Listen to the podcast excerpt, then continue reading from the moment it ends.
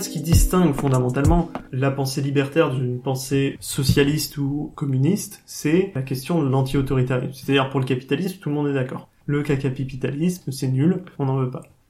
Mais ce qui distingue vraiment du coup la pensée libertaire, c'est sa vision de des gouvernements et en quoi la critique de l'État des gouvernants est nécessaire pour elle-même. C'est-à-dire que c'est pas juste une question une question de capitalisme qui viendrait pervertir les formes de démocratie. Et ça, je pense que c'est très important de le souligner, parce que c'est vraiment ce qui distingue, euh, donc comme je disais, la pensée libertaire des pensées euh, socialistes, communistes, autres, c'est que l'État, on n'en veut pas.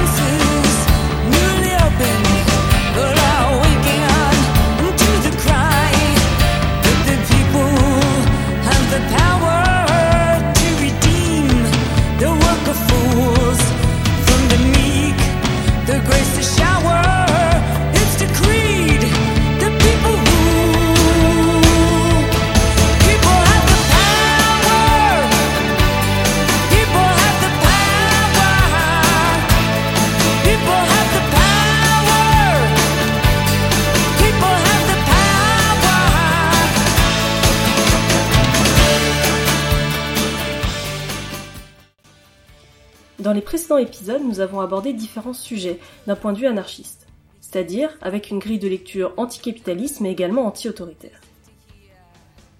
À ce moment-là, nous n'avions pas vraiment envie de revenir sur les fondamentaux de l'anarchisme, parce que nous avions envie de parler, entre nous, de l'influence de nos convictions sur nos vies quotidiennes. Pour être honnête, nous ne pensions pas dépasser les 100 vues. Alors forcément, le fait de toucher un plus grand nombre de personnes, pas nécessairement anarchistes elles-mêmes, nous a amené à repenser notre approche. Avec ces épisodes un peu plus théoriques, on vous propose de réfléchir à des concepts qui se trouvent au cœur des convictions libertaires et anarchistes. Bon, l'anticapitalisme, on n'a pas l'impression que ça fasse débat. Et puis les sources pour s'informer sur le sujet ne manquent pas. Pour nous, l'enjeu est de répondre aux doutes et résistances que l'on rencontre souvent face aux convictions anti-autoritaires de l'anarchisme.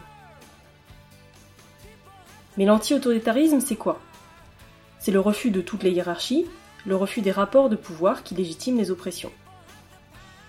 Ce sont des notions qui ont d'ailleurs été évoquées dans l'épisode 2 concernant les dynamiques de pouvoir au sein des groupes de militants.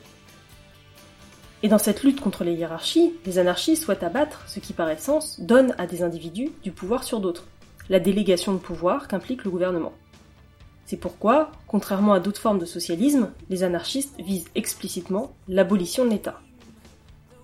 Abolition de l'État, un terme qui peut parfois faire un peu peur, et qui soulève des questions. Comment continue-t-on à faire société s'il n'y a plus d'État? Comment organise-t-on la vie publique? Comment exister au-delà de la simple communauté s'il n'y a plus de gouvernement? Ici, nous ne nous interrogeons pas sur l'autogestion au sein d'entreprises ou de communautés restreintes. C'est la question de l'organisation d'une société sans État que cet épisode aborde dans une perspective anarchiste, anti-autoritaire. Bienvenue sur les trois points.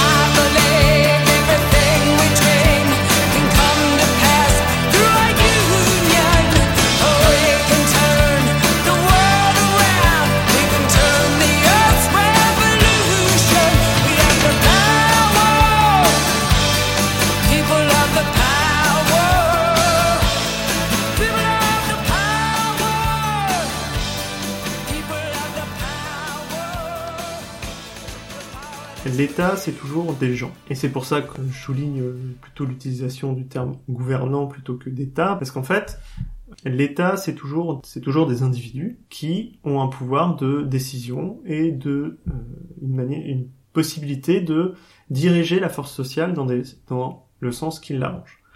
Mais étant des individus, ils ont des intérêts, qui sont des intérêts personnels.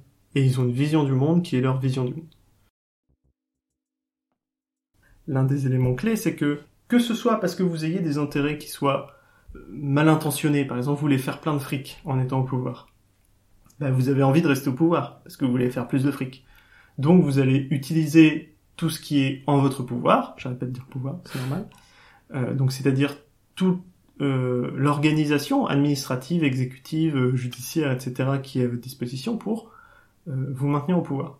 Mais de la même manière, si vous avez une vision du monde que vous pensez être la meilleure, eh bien vous allez vouloir rester au pouvoir aussi, parce que vous dites que vous allez faire le bien, et donc que vous allez forcément, plus vous resterez au pouvoir, vous allez forcément rester, enfin, avoir plus de possibilités de mettre en place votre vision du monde. Donc même si votre vision, ou votre volonté, votre motivation est bien intentionnée, vous allez utiliser de la force sociale pour se maintenir au pouvoir, que ce soit de se maintenir au pouvoir de manière euh, illégale, anticonstitutionnelle, ou même tout à fait légale, euh, faire campagne, euh, etc.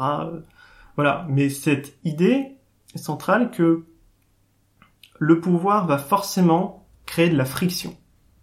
Que ce soit pour se maintenir, pour contenter des amis, pour mettre en place la vision que les personnes au pouvoir veulent mettre en place, il y a forcément, c'est la définition du pouvoir, une utilisation de la force sociale qui euh, n'est pas euh, celle qui serait si la société était libre.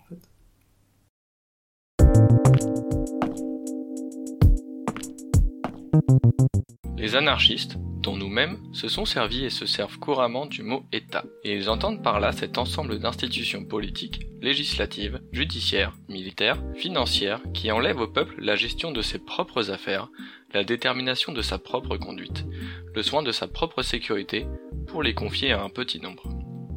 Et, par usurpation, par délégation de pouvoir, ces individus se trouvent investis du droit de faire les lois, sur tout et pour tous, et de contraindre le peuple à les respecter en se servant aux besoins de la force de tous. En ce sens, le mot État signifie gouvernement, ou encore c'est, si l'on veut, l'expression impersonnelle, abstraite de cette réalité qui s'incarne dans la personne du gouvernement. Les expressions abolition de l'État, société sans État, correspondent donc parfaitement à la conception que veulent exprimer les anarchistes. Destruction de tout ordre politique fondé sur l'autorité et instauration d'une société d'hommes libres et égaux fondée sur l'harmonie des intérêts et le concours volontaire de tous pour mener à bien les tâches sociales. Mais le mot État a beaucoup d'autres significations dont certaines prêtent à confusion. Pour cela, nous croyons qu'il vaudrait mieux utiliser le moins possible l'expression abolition de l'État et la remplacer par cette autre, plus claire et plus concrète, abolition du gouvernement. Qu'est-ce que le gouvernement? Pour nous, le gouvernement, c'est l'ensemble des gouvernants, ce sont ceux qui ont, à un degré plus ou moins élevé, la faculté de se servir de la force sociale, c'est-à-dire de la force physique, intellectuelle et économique de tous, pour obliger tout le monde à faire ce qu'ils veulent, eux. Enrico Malatesta, l'anarchie.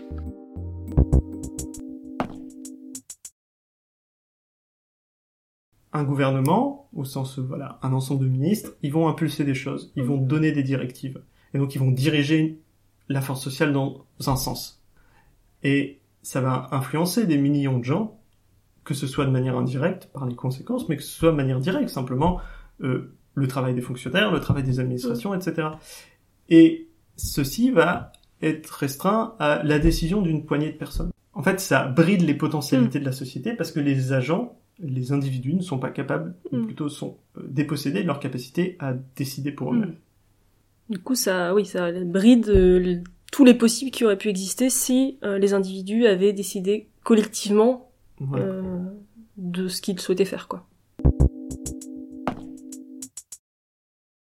L'un des arguments soulevés par Malatesta contre le gouvernement est qu'il est constitué d'individus qui n'ont pas plus de compétences que le commun des mortels.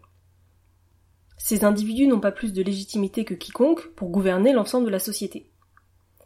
Le fait d'avoir un gouvernement, empêche les individus de prendre les décisions au niveau le plus approprié. Il a une tendance à la centralisation aux mains d'un petit groupe qui ignore les besoins et contraintes du terrain. Il n'y a aucun argument logique qui justifie que l'on confie la résolution de problèmes collectifs, locaux ou plus généraux à seulement une poignée d'individus. Il y a de nombreux arguments par contre en faveur de l'intelligence du collectif.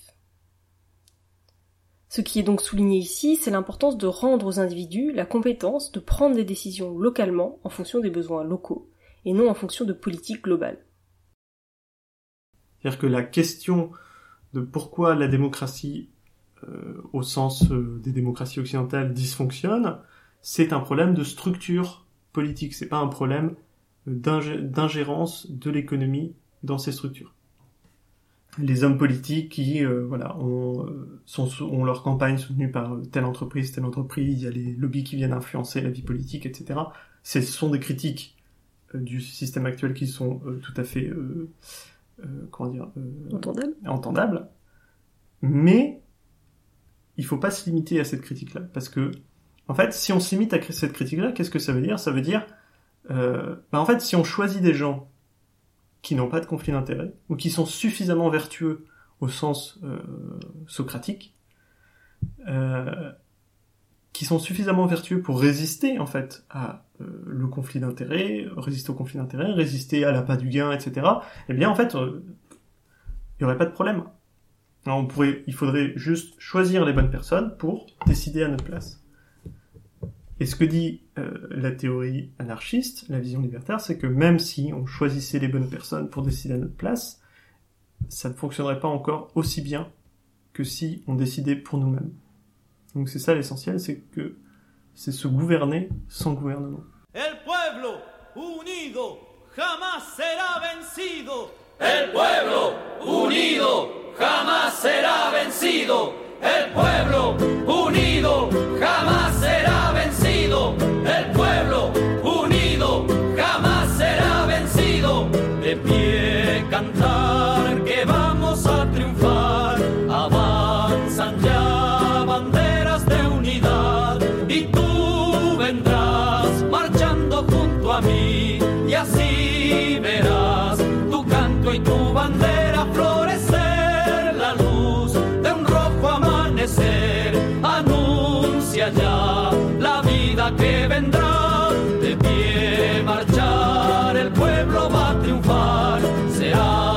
mejor la vida que vendrá a conquistar nuestra felicidad y en un clamor mil voces de combate se alzarán. Dirán canción de libertad con decisión la patria vencerá y ahora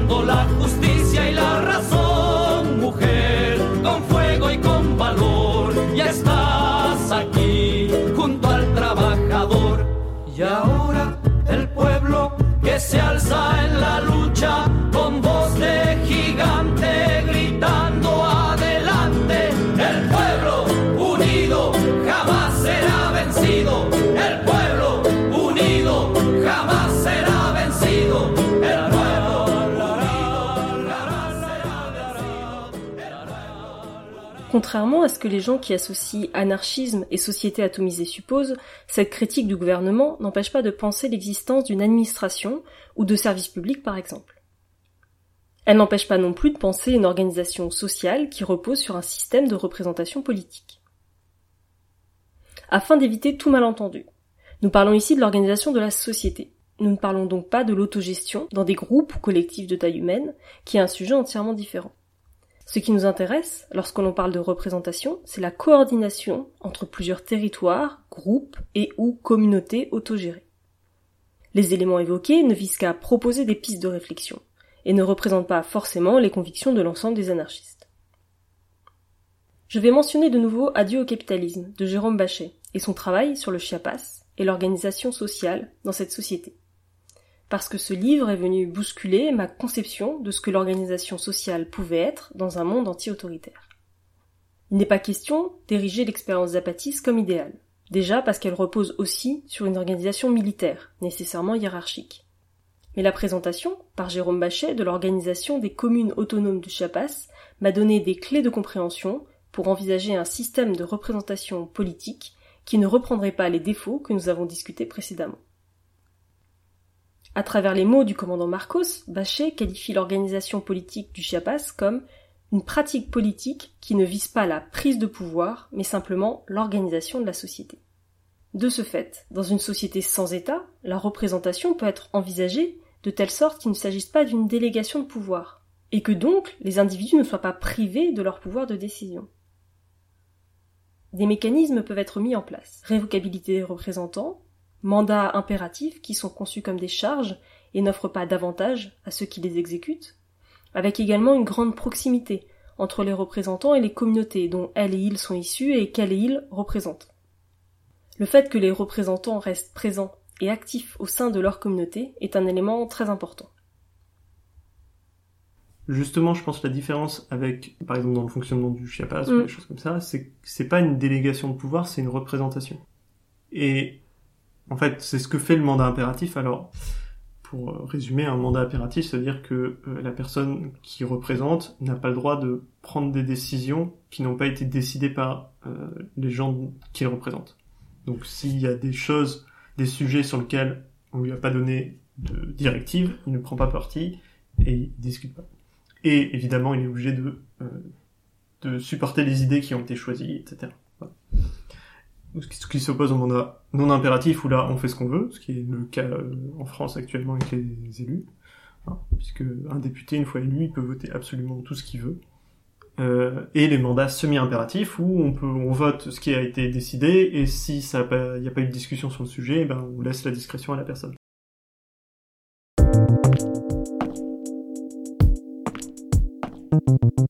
Dans chaque commune autonome, ceux qui occupent les fonctions municipales sont élus par leur communauté pour des mandats de 2 ou 3 ans, révocables à tout moment et conçus comme des charges, c'est-à-dire des services rendus ne faisant l'objet d'aucune rémunération, ni ne donnant aucun avantage matériel. Chaque commune délègue deux ou trois représentants au conseil de bon gouvernement, qui fonctionne comme instance de coordination des communes. Les délégués au conseil se relaient par courtes périodes de 10 ou 15 jours selon les cas, ce qui leur permet de revenir régulièrement dans leur village pour continuer de s'occuper de leur famille ou de leur terre. Cette rotation rapide a des effets qui, pour un esprit habitué à des critères d'efficacité et de rapidité, vaudraient immanquablement à cette forme d'organisation un zéro pointé. La lenteur avec laquelle les membres des conseils traitent les problèmes, en débattent collectivement et consultent autour d'eux peut apparaître déroutant. Mais pourvu qu'on adopte une autre logique, cette lenteur peut se tourner en avantage. Elle laisse le temps de s'informer, de sous-peser les avis et propositions, d'élaborer collectivement les décisions. Surtout, il s'agit d'éviter le plus possible une dissociation entre la prise de décision par les conseils et la vie locale des communes et des communautés. Jérôme Bachet Adieu au capitalisme.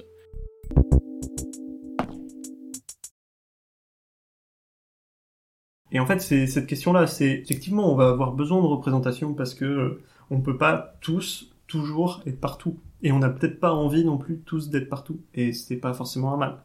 Même si, si on organise la vie autrement, notamment la vie économique, on aura potentiellement plus de temps libre, et donc potentiellement plus de goût pour s'intéresser euh, aux choses publiques. De toute manière, je ne connais personne qui s'intéresse pas un minimum à la politique, parce que même les gens qui disent ne pas s'intéresser à la politique, ils ont des avis sur beaucoup de choses.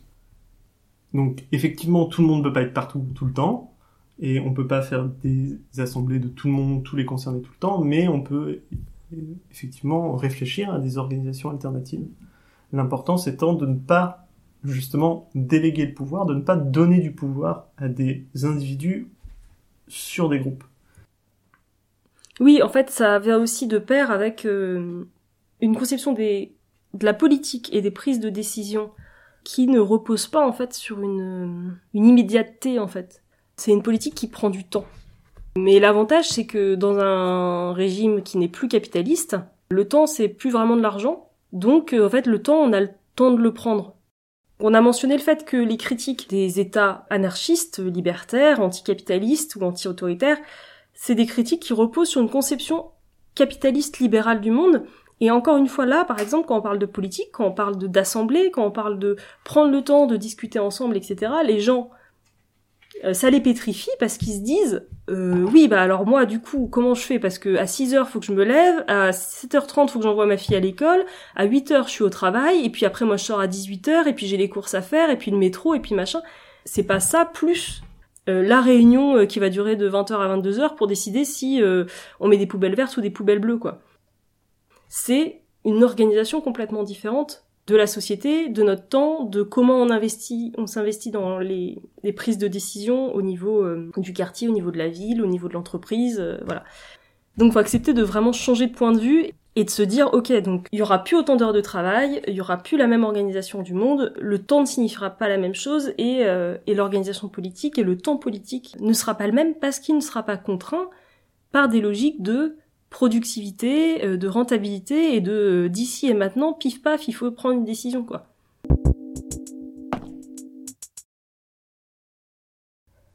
Il n'est possible de penser une implication réelle des individus dans les décisions collectives locales et dans les discussions d'orientation politique à tous les niveaux que si on accepte de repenser entièrement l'organisation sociale et politique de la société.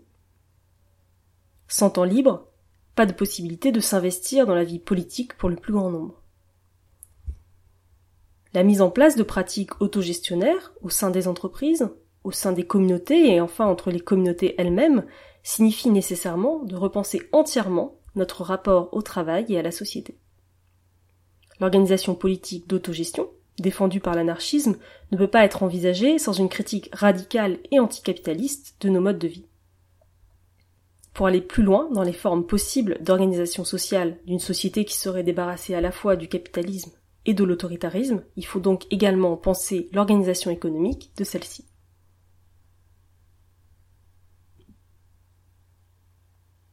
Nous rappelons que ce que nous avons mentionné dans cet épisode ne sont que des pistes de réflexion, et aucunement un programme anarchiste qui de toute façon ne représenterait que nous-mêmes. Comme toujours, dans la pensée anarchiste, il n'y a pas de réponse toute faite. Ce que nous mentionnons ici existe à titre d'exemple, ça a pu être expérimenté ou mis en place dans certaines communautés, groupes ou sociétés. Mais le mode d'organisation d'un groupe spécifique doit toujours être décidé par les individus qui le composent, en fonction de leurs besoins, de leur culture et des dynamiques qui traversent le groupe. D'autre part, comme l'indique le sous-titre de cet épisode, Se gouverner sans gouvernement, nous avons évoqué uniquement la question de la prise de décision collective. Mais la critique de l'État ne se réduit pas au gouvernement. La question de l'organisation collective de la société implique aussi la critique des institutions comme l'école, la justice, la police. Ce sont des sujets complexes et vastes que nous espérons traiter dans des épisodes futurs. On m'a dit tes idées ne sont plus à la mode. Quand on veut gouverner, ce n'est pas si commode. Il faut évidemment s'adapter au terrain, mettre jour après jour un peu d'eau dans son vin. On m'a dit dans la jungle, il faut qu'on se débrouille. On est bien obligé d'avaler des magouilles, de laisser dans un coin les projets trop coûteux. On va pas tout rater pour des canards boiteux. La porte du bonheur est une porte étroite. On m'affirme aujourd'hui que c'est la porte à droite, qu'il ne faut plus rêver et qu'il est opportun d'oublier nos folies d'avant 81, d'oublier nos folies d'avant 81.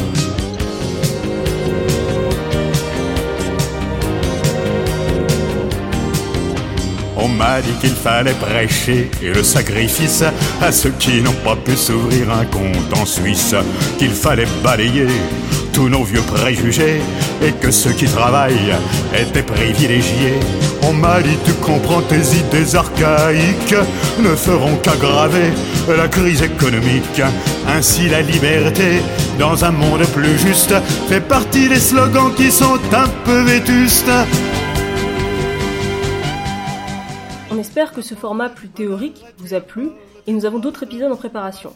Nous continuerons bien sûr à vous proposer des thématiques autour de discussions sur des sujets divers et variés. On remercie Shine pour la lecture des extraits de Enrico Malatesta et de Jérôme Bachet qui ont illustré nos propos. En ce qui concerne la musique, dans cet épisode, vous avez entendu People Have the Power de Patti Smith, El Pueblo Unido Jamás Será Vencido, une chanson chilienne écrite par le groupe Kiapayun et interprétée ici par Inti Limani. Enfin, sur ces crédits, vous écoutez La Porte à droite de Jean Ferrat. Vous retrouverez comme d'habitude tous les crédits et ressources complémentaires dans la description de l'épisode. Le design sonore des trois points est réalisé par Oizu et la création graphique par Nepsi. On vous dit à très bientôt pour un nouvel épisode.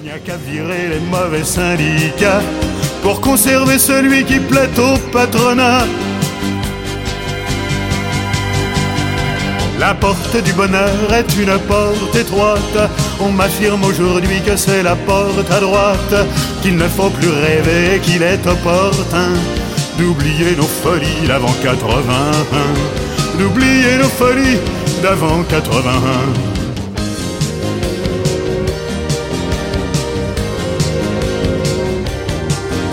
Ils ont dit qu'il fallait se montrer réaliste, qu'il y avait du bon dans les journaux racistes, qu'il fallait nettoyer ce cher et vieux pays, si l'on ne voulait pas qu'il devienne un gourbi. Dois-je vous l'avouer, ces propos me renversent quand je vais boire un verre au café du commerce. Parfois je crois revoir sur du papier jauni la photo de Pétain dans mon verre de Vichy. La porte du bonheur est une porte étroite, qu'on ne me dise plus que c'est la porte à droite, qu'il ne faut plus rêver et qu'il est opportun d'oublier nos folies d'avant 81, d'oublier nos folies d'avant 81, d'oublier nos folies d'avant 81.